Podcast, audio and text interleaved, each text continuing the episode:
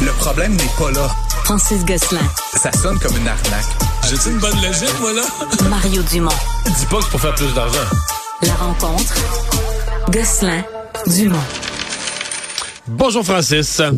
Salut Mario. Alors, euh, ben, dans sa deuxième journée de caucus aujourd'hui, euh, la CAC nous prépare, ben, je dis la CAC, le ministre des Finances, le premier ministre, les deux qui ont principalement parlé aujourd'hui, euh, nous prépare une nouvelle réalité budgétaire qui était un petit peu prévisible. L'économie marche au ralenti. On vient de signer des gros contrats de travail avec les employés de l'État, dont la première année, on accorde, on l'oublie, là, mais on dit 17 sur 5 ans, mais c'est 6% la première année. Euh, les finances du gouvernement vont être moins jolies, là.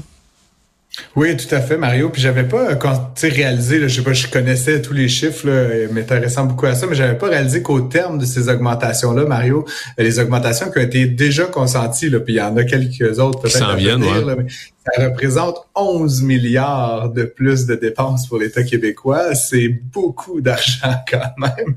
Euh, ça va mettre une pression énorme sur les finances publiques. Euh, on a entendu le ministre Girard là, nous parler euh, d'un report, là, ou en fait c'est un mot couvert toujours, Mario, euh, mais de l'équilibre budgétaire. L'objectif était fixé en 27-28. Je pense que clairement, la CAQ semble avoir abandonné euh, cette ambition-là. Puis c'est drôle parce que je te faisais exactement ce même commentaire-là, mais concernant Justin Trudeau avant les comme quoi on avait comme abandonné l'objectif d'équilibre. C'était comme un truc que les prochains s'en occuperont finalement. Je trouve ça un peu particulier honnêtement.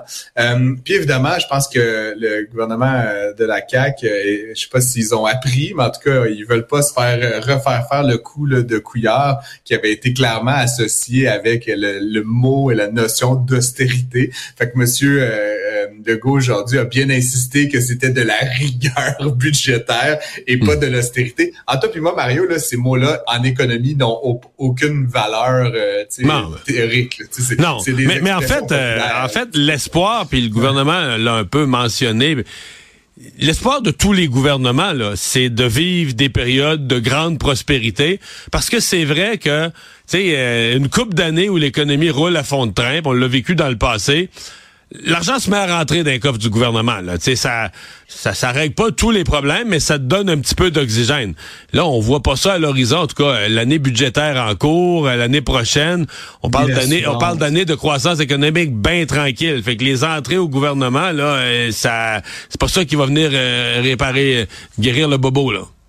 Exact. Et l'autre truc donc qui m'a fait rire, Mario, par-delà le, le couper court au terme austérité, c'est M. Legault qui dit ben finalement, comment est-ce qu'on va faire? Tu sais, parce que je pense M. Legault, là, il, il, est pas dupe que ça sera impopulaire, là, toutes cette, ces, ces, ces, ces, professions de foi. Ben il dit comment est-ce qu'on va sortir? On va couper dans la bureaucratie et créer de la richesse. tu sais, c'est comme un genre de genre, clairement, comme tu l'as dit à l'instant, tous les économistes, la Banque du Canada, personne pense qu'il va y avoir de la croissance. Donc, comment est-ce que tu vas créer de la richesse dans un dans une économie qui croit pas? Je comprends pas vraiment quel. C'est comme des mots qui sont complètement vidés de leur sens. Donc, évidemment, euh, on est un peu en mode damage control, mais de, parce que même euh, ouais. même la stratégie euh, des ouais, la stratégie des batteries puis des Nordvolt et tout ça, si ça va bien, ça l'avenir nous le dira, mais si ça va bien, ça va rapporter.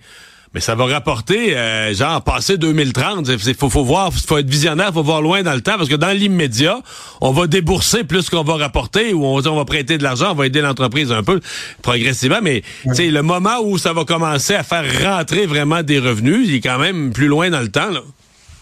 Oui, tout à fait. Après, je suis pas un, expert comptable des finances publiques, Mario. J'ai quand même, peut-être, j'explorerai ça dans les prochains jours, dans les prochaines semaines. Mais par exemple, quand on fait des investissements, mettons dans Nordvolt, je pense pas que ça passe au compte courant. C'est pas de la. C'est dans ces investissements Québec ou c'est ailleurs. c'est ça. Fait que, à quelque Mais ça engendre probablement quand même certaines dépenses là.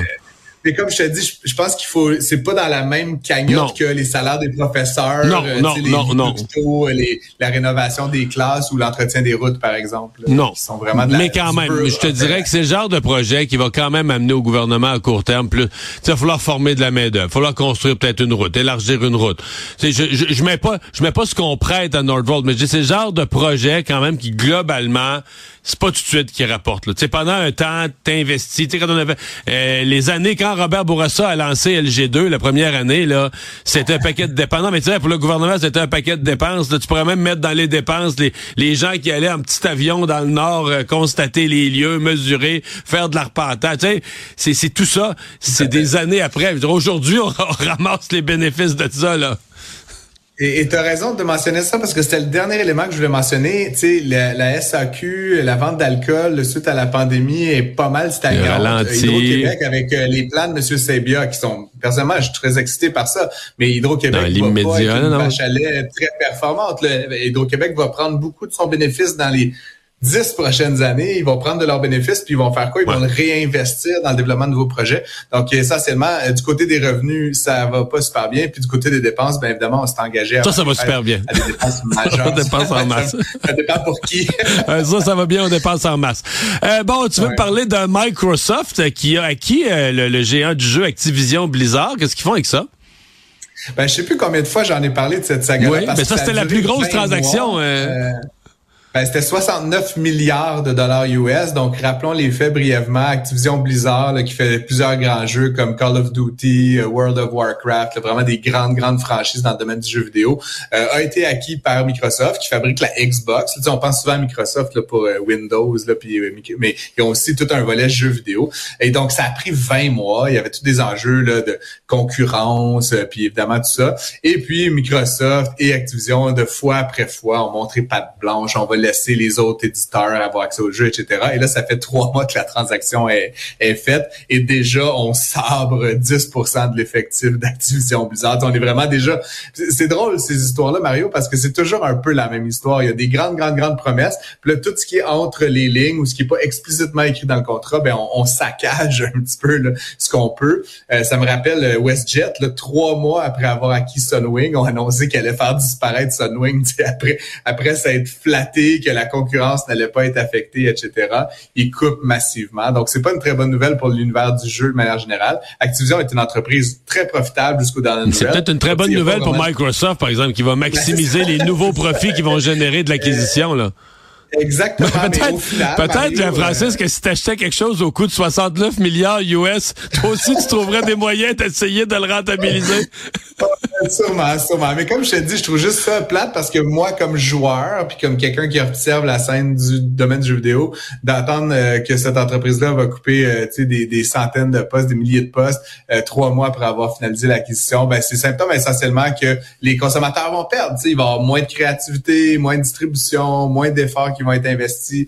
Donc, écoute, c'est pas la fin du monde, mais je trouve juste ça un petit peu particulier que, tu sais, après, euh, ça a été drapé de vertu pendant presque deux ans. La première chose qu'ils font après que c'est fait, c'est carrément mettre la hache dans la patente. C'est un peu ironique, un peu triste, euh, personnellement.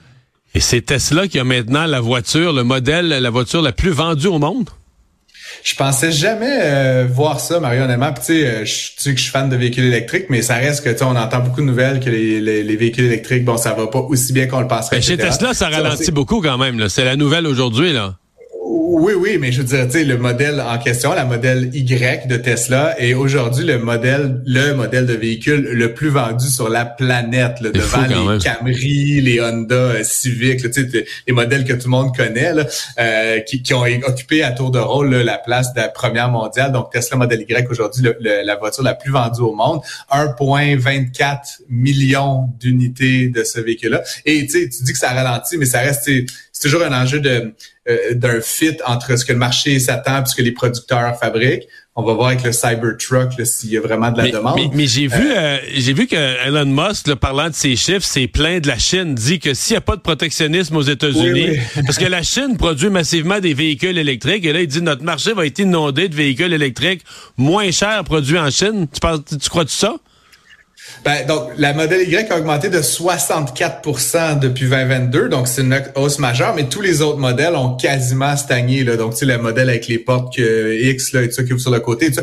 Et euh, l'autre nouvelle, puis là, tu lis les mêmes euh, les mêmes streams que moi, Mario, mais c'est qu'en fait, depuis quelques semaines, la Chine, en termes de volume total de véhicules, là, on regarde le modèle Y, mais sur le nombre, sur toute la gamme de véhicules, la Chine et BYD, là, qui est l'entreprise chinoise rivale de Tesla, a dépassé Tesla sur le nombre total de véhicules vendus euh, en fin d'année 2023. Et comme tu le dis, c'est des véhicules qui sont genre la moitié moins chers, là, Mario. Donc, on parle de véhicules on qui... comprend que ça, c'est une petite inquiétude. Ouais de qualité, de fabrication, mais comme toute chose, les Chinois, ça fait 30 ans qu'ils nous servent la même sauce. Au début, c'est pas super bon. Le monde les achète parce que c'est pas cher, puis finalement, ça devient très bon. Et le prix est important. Eh merci, Francis. Eh oui. Bye bye. À bientôt.